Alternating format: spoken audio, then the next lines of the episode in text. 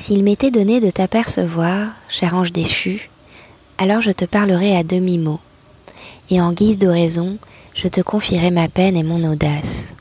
Tu saurais tout, les tréfonds de mon âme et les joies qui sonnent claires comme les timbales d'un orchestre slave.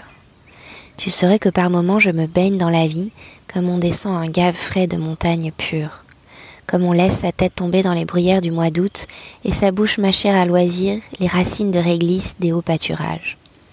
Alors, tu hocherais la tête et me dirais tout bas quelques antidotes dont tu as le secret.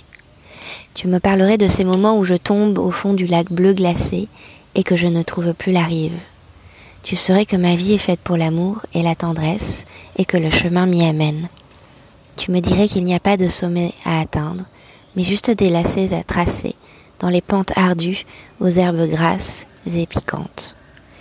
Tu me dirais qu'en haut du pic, seule la neige froide et sans âme demeure.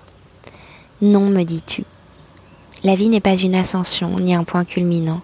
C'est une route qui serpente et tourne et détourne pour ne jamais nous faire toucher que le meilleur, puisque par essence, il ne peut y avoir d'autre quête, d'autre plaisir, d'autre recherche que de marcher avec délice, la tête vide de toutes attentes et pleine de tant d'espace à tout vivre. Bonne journée